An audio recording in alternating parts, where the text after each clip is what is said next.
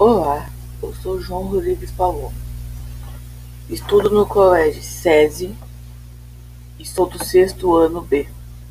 Estou aqui para apresentar o trabalho em forma de podcast que eu e os meus colegas fizemos. Eles são Nicolas Wallace, Maria Eduarda Raquel e Isaac Souza, piano. Acredita-se que a primeira calculadora da história tenha sido ábaco, criada pelos chineses no século VI a.C. O ábaco é composto por fios paralelos e arruelas que deslizam sobre esses fios. Em 1942, o ábaco sofreu uma grande evolução, ocasionada pelo matemático francês Blaise Pascal.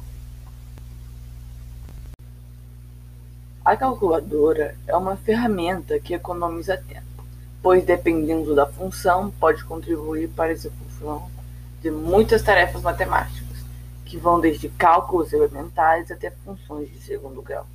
As calculadoras foram mudando conforme o tempo. É, e é possível encontrar vários modelos modernos graças à tecnologia na atualidade. Modelo básico.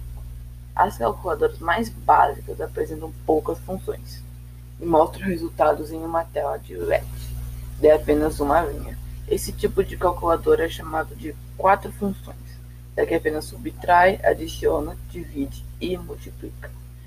Tela dupla. Normalmente, a calculadora de tela dupla apresenta todos os recursos da básica, mas é equipada com dois monitores LCD para efetuar operações de maneira mais fácil. Nesse sentido, esse modelo serve principalmente para cálculos de negócios, como conversão de moeda, impostos ou cálculos de venda, custos ou orçamentos.